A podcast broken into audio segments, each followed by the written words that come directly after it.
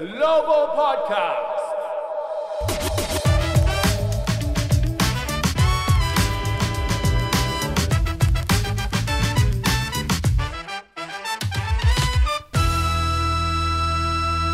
Hello everyone! Wizards グローバルポッドキャストへようこそザック・イクマです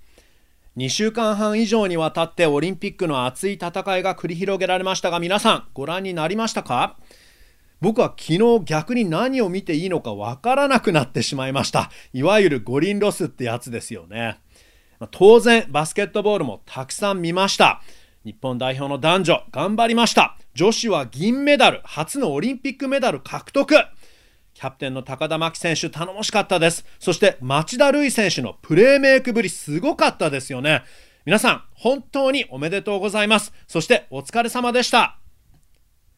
さて NBA の世界ではフリーエージェンシーが先日解禁となりたくさんの動きがありました。ウィザーズは5チームの大型トレードだったんですがラッセル・ウェストブルック選手をレイカーズにトレードして新しく5人の選手を迎え入れました。今日はそのニューメンバーなどについてウィザーズの公式ライタージャクソン・フィリオさんに話を聞きます。それではインタビューです。Take a listen.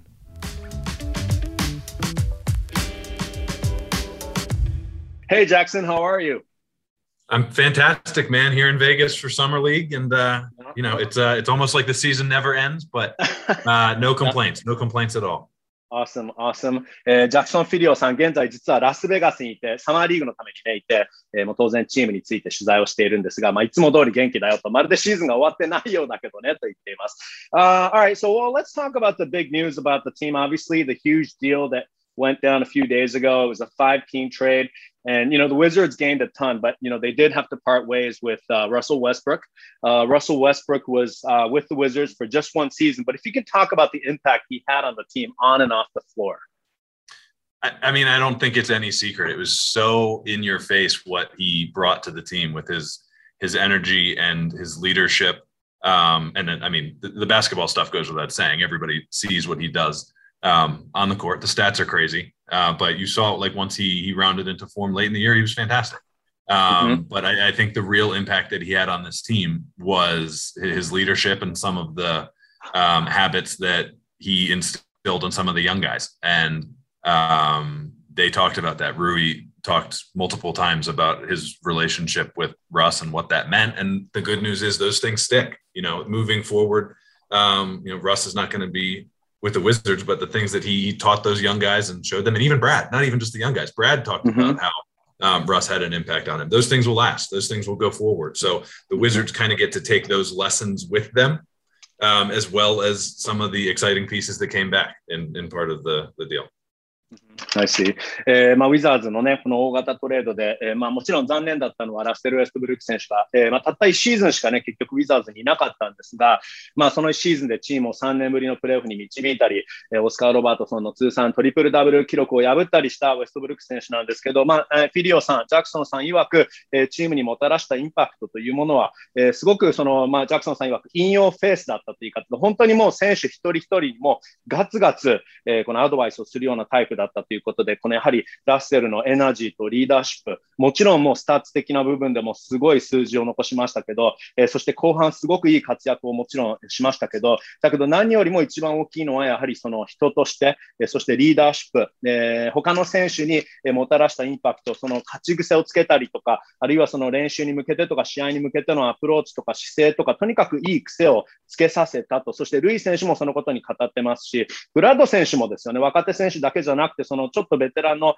えー、ベテランタイプのブラッドリー・ビール選手とかにも、この、えー、姿勢だったり、この意識、えー、ルーティン、これは絶対この若手選手はこれからもラッセル・ウェストブルック選手がいなくなっても使えるものなので、役に立つものなので、すごいレガシーを、えー、ラッセル・ウェストブルック選手は1シーズンだけでしたけども、たらしたねというふうに言ってますね。Alright, and let's talk about the players、uh, that the team、uh, acquired in the trade. And、uh, three from the Lakers, um, but also Spencer Dinwiddie, uh, Aaron Holiday. I mean, what a haul, right? Uh, for one player, uh, basically the Wizards, including the draft rights to uh, Isaiah Todd, ended up with six players out of one player. That's amazing.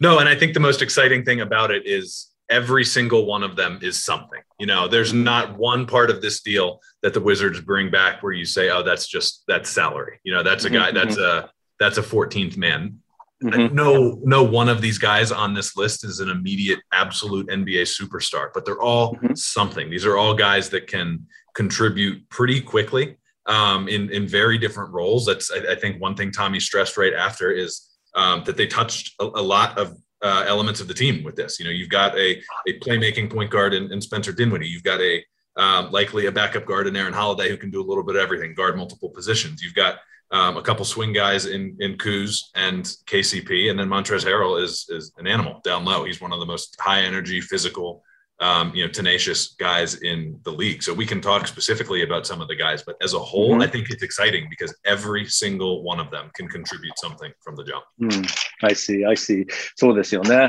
えー、まあそのトレードで帰ってきた選手、えー、結構な数なんですけど、そのドラフトの交渉権含め、2巡目指名されたアイザイア・トッド選手の交渉権も含め、ラッセル・ウェストブルック選手1人をトレードでレイカーズに出して、6選手を獲得した形になったんですが、まあ、ジャクソンさん曰く、この一人一人の選手がいい選手というところに意味があるねと言っていて、えー、まあ、本当にその誰かその一人がスーパースターというわけではないんだけど、本当一人一人すぐ戦力になれる選手なので、えー、その部分がすごく大きいと、チームの、えー、層の厚さがもう本当ガラッと変わったということなんですけど、まあ、まずそのガード2人、スペンサー・ディンウィディ、えー、そしてアーロン・ホリデーもペーサーズから来ました。で、スイングマン2人、カイル・クーズマ、そして、えー、KCP、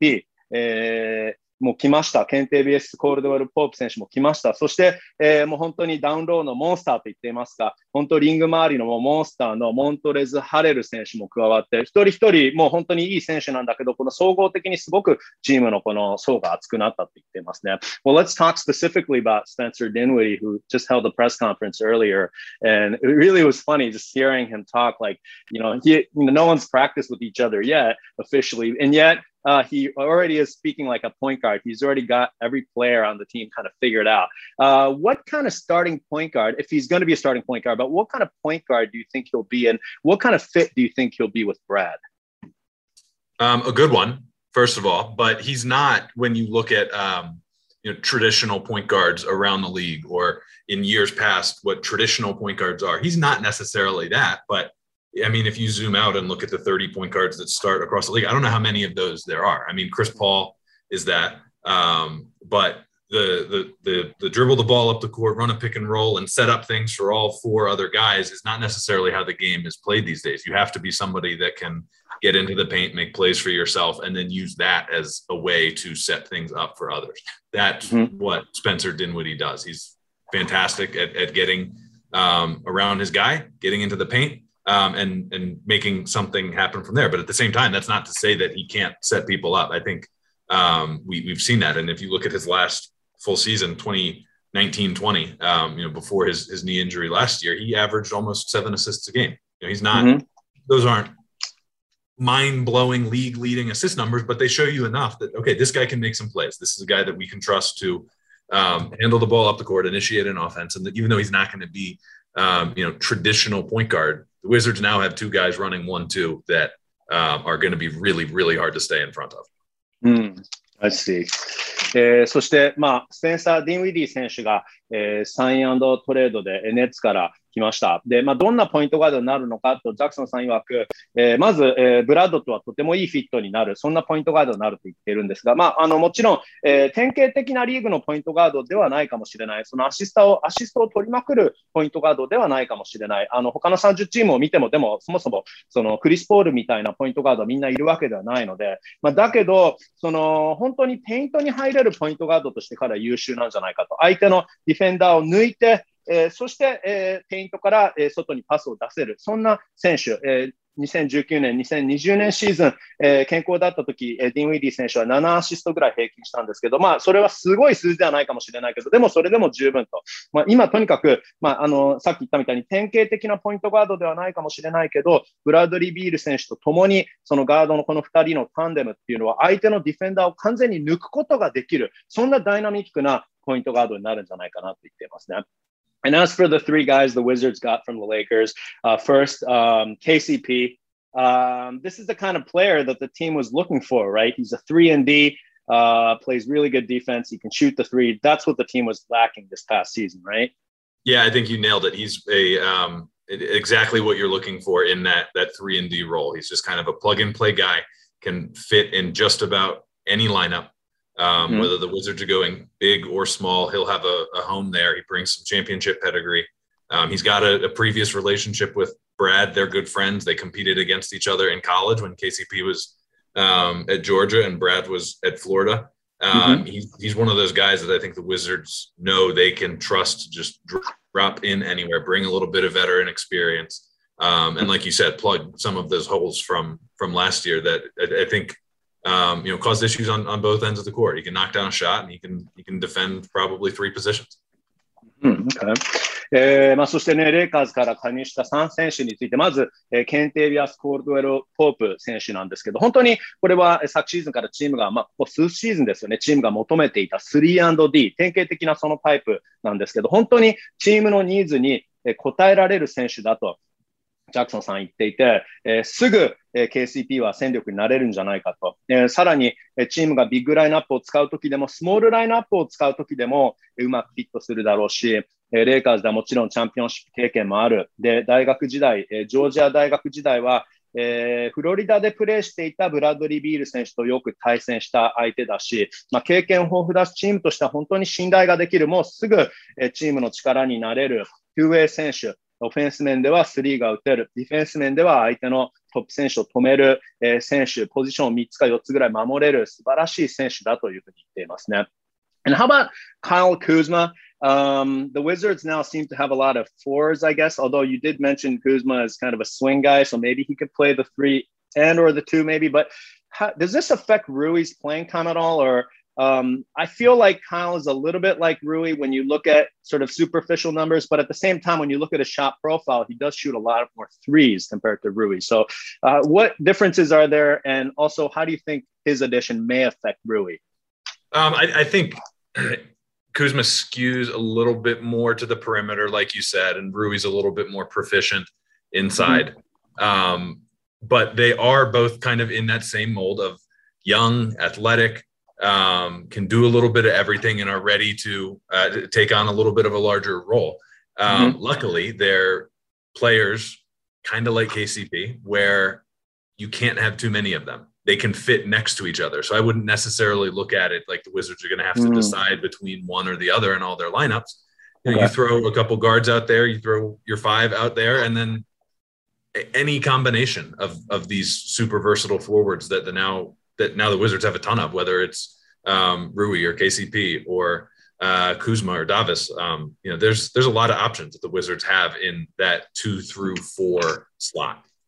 うん、I see. えーまあ、さらにあのカイル・クーズマ選手について、えー、聞くんですけど、まあ、その これまでの、ね、4年のキャリアで、まあ、内容の濃い4年のキャリアだと思うんですけど、で、えーまあ、数字はただ結構八村選手に似ている、似ていますし、タイプ的にもちょっと似ているんじゃないかと思ったんですが、で、まあ、実際にその数字を細かく見ると、八村選手よりは、あの、クーズマ選手の方がスリーポイントを打つタイプなんですけど、そのあたりちょっと被らないかとか、あるいは、えー、八村選手のプレイングタイムには影響あるかっていうことをジャクソンさんに聞いたんですが、まあ、確かにその、二人とも多少似てる部分はあると。だけど、ね、クーズマ選手の方がもっと、そのペリメーターの選手、ルイはどちらかというともっとインサイドでインパクトをもたらす選手だなというふうに言っていますね。まあ、2人とも確かにその若くて身体能力が抜群という意味では似ている選手だけど、そういう選手っていうのはその、ケンテビエス・コールドウェル・ポープ選手についても同じことが言えるんだけど、何人いてもこのリーグでは今もう足りないんじゃないかと、もう本当にそういう意味ではね、ポジションレスなリーグでは確かにありますから、だからもう本当に、まあ、誰かセンターを1人出して、あとはガード2人、フォワード2人っていう感じでもうどのコンビネーションでもどんどん使える選手なんじゃないかなと言っているので、それはあのクーズマ選手の2番から4番の間で、えー、そルイ選手を入れたりとか、あるいはベルタン選手を入れたりとか、そのどっちひょっとしてその八村選手のプレイングタイムにはそんなに影響がなくて、どちらかというと、そのコーチングスタッフにもっといろんなラインナップのコンビネーションを与えられる、そんな存在になるんじゃないかなと言っていますね。And、uh, the last of the Lakers guys, certainly not the least, uh, but Montrezl Harrell. Uh, you called him a monster inside, but he's going to hold down the fort at center uh, with Daniel Gafford until uh, Thomas Bryant returns. I guess just talk about how that's going to work out for him, what, what, kind of impact he'll have at the center position, and what may happen when TB returns. Will we have another three center rotation this season? Well, we won't tell Trez that he went third on this list of guys, right? I think he's one of the guys you don't want on your bad side. Um, he sure. brings as much energy and tenacity and, and muscle um, as a lot of guys in, in the league right now. Um, but I think he can fit next to those guys pretty well. And like, like you mentioned early on, um, if it's him and Gafford, great. If if um, when when TB is ready to roll and at 100%, I think the fact that TB can stretch the floor a little bit mm-hmm. mm-hmm. Um, and knock down some threes might actually allow them to um, play on the court at the same time together, depending on what the Wizards want to do. But the thing about Trez is he can he can run, and I think the Wizards are going to move this year. Mm-hmm. Um, mm-hmm. so uh, offensively, he brings he brings a lot to the table, and I think he'll fit in just fine, especially um, if the Wizards are playing with pace. Mm, I see. えー、確かに、えー、モントレズ・ハレル選手についてなんですけど、ちなみにこのレイカーズの3人の選手を今、レイカーズから来た3人の選手を紹介するとき、最後に紹介して、それはハレルには内緒にしようね。3人目のあの選手にしてはね、もっと優秀な、3人目の選手、3番目にうまい選手じゃないからね、という言い方を今、ジャクソンさん言ってしてたんですけど、えー、まあ、ハレル選手についてはですね、え、ブライアント選手が怪我から復帰するまでは、まあ、ギャフォード選手と2人でセンターのポジションを務める形になると思うんですけど、え、もうまずとにかくチームにエナジーをもたらしてくれる。そしてもうパワーをもたらしてくれる。もうマッスル。春はもう本当にもう力強さをもたらしてくれると言ってるんですけど、まあ、まずは当然、そのトーマス・ブラント選手が戻ってくるまでは、えー、5番でギャフォード選手と一緒にコンビネーションを組んで5番を務めるという形になると思うんですけど、まあ、トーマス・ブラント選手が戻ってきたとき、2人ともタイプは違うので、ブライアント選手はもっと3を打てますし、ハレル選手はほとんど打たないですし、だからその時はひょっとしてまたうまくその2人、そのトーマス・ブライアント選手とハレル選手を同時にコートに立たせるっていうことだって十分あり得るかもしれないし、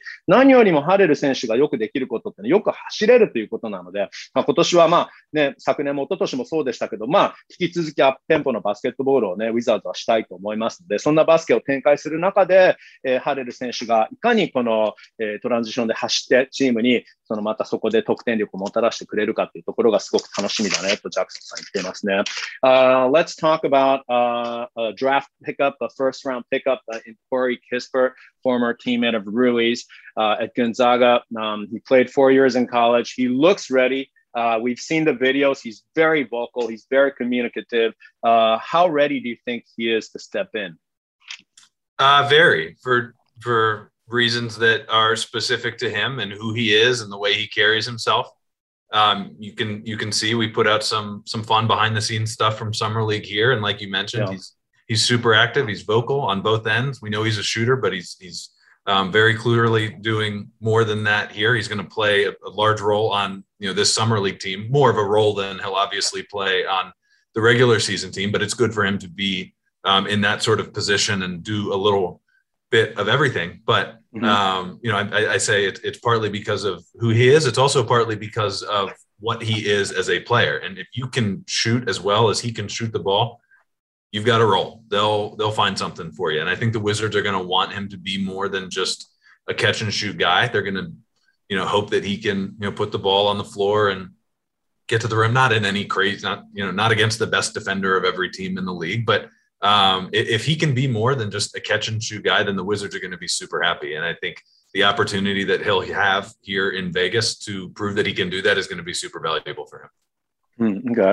えー、そして、えー、ドラフトで1巡目指名だったコーリー・キスパート選手なんですけど、まあ、まずどれだけの戦力になれるか、どれだけの即戦力になれるかっていうことをジャクソンさん聞いたんですけど、いやもう本当、即戦力、 もうこれはすぐ戦力になると言っていて、あの、まあ、我々の、ね、動画などでも皆さんご覧になっているかもしれないんですけど、コミュニケーション力が素晴らしいし、彼は本当シューターだけじゃなくて守備もうまいし、えー、まあ、で、サマーリーグではね、えー、実際にそのレギュラーシーズンでプレーするときよりもたくさんあの分数もチャンスももらえるので、そこでまたもっともっとどういうプレーができるか見ることができるというふうに言っているんですが、とてもやっぱりシュートがうまいので、大学でも44%でしたね、昨年ね。だからもうそういう意味ではもう絶対それだけでもチームに貢献できると。だけど、それだけで、そのシュートが、シュートがうまいから、キャッチシュートだけの専門にチームはさせるつもりでもないし、もちろん相手のディフェンダーにもよるけど、そこはもっと自分でクリエイトできるような、そういう、えー、機会っていうものもできてくるかもしれないんですが、とにかくこのラスベガスのサマーリーグでどんなプレーを、ね、見せてくれるかっていうのが楽しみだと言っていますね。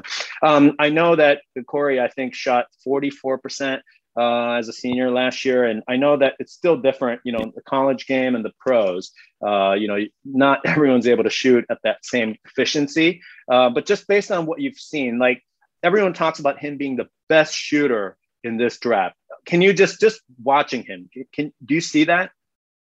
Uh, yeah. I mean, it's the shooting clearly comes easy, and he doesn't need to shoot 44% next year for him to be considered a success for the Wizards. Um, you know, the level of difficulty is different, but at the same time, he played um, not not a, a, crazy high usage role with Gonzaga. He, they had really really good players alongside of him, namely Jalen Suggs, who went mm-hmm. mm-hmm. um, fifth in, in, the draft to Orlando. So it, you know, yeah. he's he's not new to playing alongside really good players, but he's not going to have to do the amount of work that he did at Gonzaga. He'll be able to pick and choose and find his spots on, on the court and um, like I like I said, if he can do more, great. But mm-hmm. um, if he just if he comes anywhere near that next next year, shooting from beyond the arc, the Wizards will be thrilled. Okay. えー、で、まあ、あの、キスパート選手のシュートに関しての、シューティングに関してなんですけど、このドラフトでももちろんそのシェパード GM も、えー、いろんな評論家も、 えー、このキスパート選手はこのドラフトのクラスでは一番シュートが、シュート力があると言われている選手ということなんですけど、まあ、ジャクソンさんもやはりここまで練習とかを見ていて、あの、彼のシュートがすごく簡単に見えるっていうんですね。確かに、あの、映像を見てても何かすごく楽に打っているように見えますし、大学時代のそのね、シュートを見てもやっぱりさすがだなってすごくシンプルなフォームで綺麗にシュートが決まる、そんな選手なんですけど、で、まあ、昨年、ね、44%の成功率、大学4年生で44%でしたけど、まあでも、それはまずその難しいだろうし、それは NBA ではでも必要ないと、そんなに高い率で決めなくても十分それでもあの戦力になれると。で、あとはま大学の時にはあのジェーレン・サーグス、えー、マジックで、マジックにドラフトされたジェーレン・サーグスみたいなすごいガードがいましたけど、で、あのまずだからそういう選手と一緒にプレーすることにも慣れているし、同時にゴンザガではやはりその役割が大きかったので、ウィザーズではそこまでまずルーキーや役割が大きくならないので、もう少し選んで、あの自分の勝負どころとか打ちどころっていうのを選んで、それで、あのシュートを打ったりできるので、もう少しそういう意味では楽にプレーできる部分もあるんじゃないかなと言っています。Alright, so uh, this team has a lot of depth now, uh, almost at every position. And but who do you see as being kind of the number two scorer? That's something that would be hard to define. And I've looked at the stats. You know, I know that uh, Harold's averaged 18 points a season. Kuzma's averaged 18 points a season. You may not need that. Um, Brad's clearly going to be the number one scorer, but who can step up as the number two scorer? And if would Rui be ready? I mean, what do you think? Yeah, it's it's Rui or Dinwiddie, um, okay. and I, I, think it just depends on um, how the team decides to operate. Mm-hmm. Um, mm-hmm. You know what? You know, I'm not going to pretend to know what how they want to sure. run that offense next year with those two guards next to each other. If mm-hmm. Dinwiddie is a uh, a primary scoring threat if that's what they want, if that's how they choose to run the offense. Yep. Um, really fast downhill in transition, then it's probably going to be Dinwiddie. Mm-hmm. Um, if he's playing a little bit more of a facilitator role and setting up for guys, then Rui has absolutely every opportunity to do that. Um, okay. If if he's going to take a jump that a lot of guys take um, around mm-hmm. this time of the career, that I, I, I think he showed um, some uh, ability to do toward the mm-hmm. end of last season. I don't think there's any reason to believe that it can't be Rui. Okay, okay, uh, and that's a good point. And good, uh, good point bringing up Spencer Dinwiddie there because he did average over 20 points in the 2019-2020 season. So, えー、でまあ僕のあの、これズバリという的な質問だったんですけど、まあね、ウェストブルック選手がいなくなったことによって、で、当然ブラッドリー・ビール選手がもうチームのナンバーワンスコアラー、エースなんですけど、チームのナンバーツースコアラーには誰がなるのかと。ハレル選手もクーズマ選手も1試合、1シーズンに18点以上平均したことありますし、えー、ただ、ディン・ウィディ選手もね、えー、シーズン、2019、20年シーズンは20点以上得点平均してましたので、まあ、ナンバー2スコアラーになるのは、ジャクソンさん曰く、おそらくディンウィディ選手か八村選手だって言ってるんですよね。で、まあ、もちろんそのどんなこのオフェンス、どういう形のオフェンスになるかちょっとわからないけど、だけど、まあ、もしそのポイントガードがガンガン得点するようなスタイルでアップテンポでやるなら、そしたらディンウィディ選手が、えー、2番目のスコアラーになるかもしれないし、もしディンウィディ選手がもっとプレーメーカー役として、え、まあ、もっとパスを出すような、えアシストにあの専念するようなポイントガード役を務めるんだったら、八村選手がナンバー2スコアラーになれるんじゃないかと。特に、ねまあ、選手は2年目から3年目、すごくあの大きく成長する傾向多いですし、さらに昨年のシーズン、昨シーズンの後半、そしてプレーオフを見ると、八村選手のあのプレーぶりを見て、そしてディン・ウィディ選手のその、まあ、パスとかがうまく通れば、八村選手がナンバー2スコアラーになれるんじゃないかというふうに言ってますね。Um, either way, this team, and I don't know, you know, however these pieces may fit, this is a lot of depth for this team. And I think that's what Wizards fans can be most excited about. You saw mm-hmm. situations last year where the depth took a hit, whether it was because yeah. of injury or dealing with COVID, um, and you realize how important that mm-hmm. is. Um, the the talent base on this team is spread out way more than it was. I, I, the, Brad is obviously the head of the snake. Mm-hmm. Um, mm-hmm. That's not going to change anytime soon. But when you talk about being 10, 11 deep of guys that can make a difference, um, that's everything. That's that's everything in, in the league these days, especially um, you know if it, it, technically you know this upcoming season is going to be on a short off season, and it's not going to be nearly as dramatic as that was last year, where mm-hmm. uh, teams very clearly struggled with that. But these guys are going to play a full 82 game schedule next year mm-hmm. um, on a slightly shorter uh, offseason than they would in years past. And we saw last year how much that that could impact teams. And now I think the Wizards are a little bit more well equipped to deal with that from a depth perspective.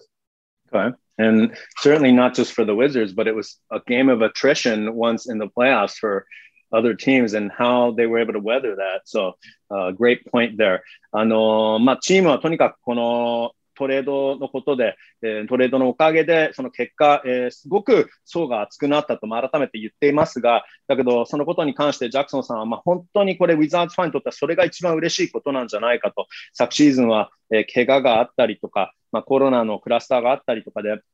あのチームの層がやはりそもそも薄かったので、えー、手薄になっていたことが多かったんだけど、えーまあ、当然今年もブラッドが筆頭となってこのチームを引っ張っていくんだけど、だけど今年はもう10人から11人ぐらい本当戦力になれる選手がこうやってロースターにいるので、本当にそのインパクトをもたらせる選手がいるので、えー、まあ、それが全てなんじゃないかと。まあ、昨年のプレーオフを見てもそうでしたけど、やはりその怪我人がいたチームとかは、やっぱりちょっとそこはレベルが当然ながらね、えー、戦力ダウンしてしまいましたから、で、さらになんですけど、このオフシーズンですよね、えー、実はね、あの少しずつ正常に戻ってきたかなと思ってきているんですが、まだこれ本来のオフシーズンに比べたら短めのオフシーズン、約1ヶ月ぐらいですかね、短めのオフシーズンになるのので、えー、まあ、それでも来シーズンは82試合の本当に元のフルシーズンに戻る NBA ということなので、そんな中でこういうチームのデップス、層の厚さっていうのはより難しく、えー、より大事に、より、えー、重大になってくるねと言っているので、えー、そこが非常に、まあ、このチームの楽しみなところです。It's going to be really hard for some of these guys、uh, to even crack the rotation maybe to get meaningful minutes.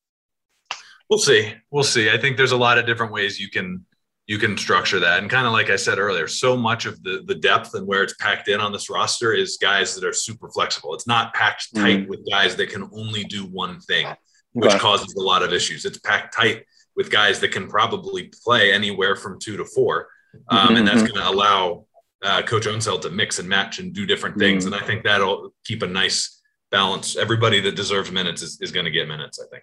うん、I see, I see. Good point. えー、まあ、そしてローテーション入りするのが結構難しい、この層が厚すぎちゃって、一人一人の選手が本当にたくさんの分数を試合に出るのが難しくなるんじゃないかということに関しては、ただし、えー、それもあるかもしれないけど、その今、ロースターにいる選手は多彩な選手が多いので、そういう意味では、そのアンセルドコーチからすると、えー、まあ、例えば人によっては、その2番から4番、どのポジションでもいろいろ使って、いろんなコンビネーションを使ったりできるので、そのそういう意味ではきっと、あの本当に、まあ、贅沢な悩みというか、えー、コーチングスタッフにとっては嬉しいことですし、選手にとっても、そんなにあの僕はこのポジションしかできないから全く出られないっていう窮屈な状態になるんではなく、もしかしてだったらちょっと違う、ね、一人一人バーサタイルのあの多彩な選手が揃っているので、ちょっと違うポジションで、えーまあ、本来だったらもしかして4番なのがもっと3番で出たりとか、そういうことになるのかもしれないんですが、まあ、とにかく、えー、すごく楽しみなチームだねと言っています。Alright,、uh, thank you so much. I know you're super busy in Vegas, uh, so all the best over there. and uh, hope to catch up soon. When I get back to DC, I'll actually see you in person. Absolutely. Thank you so much, man. It was a pleasure.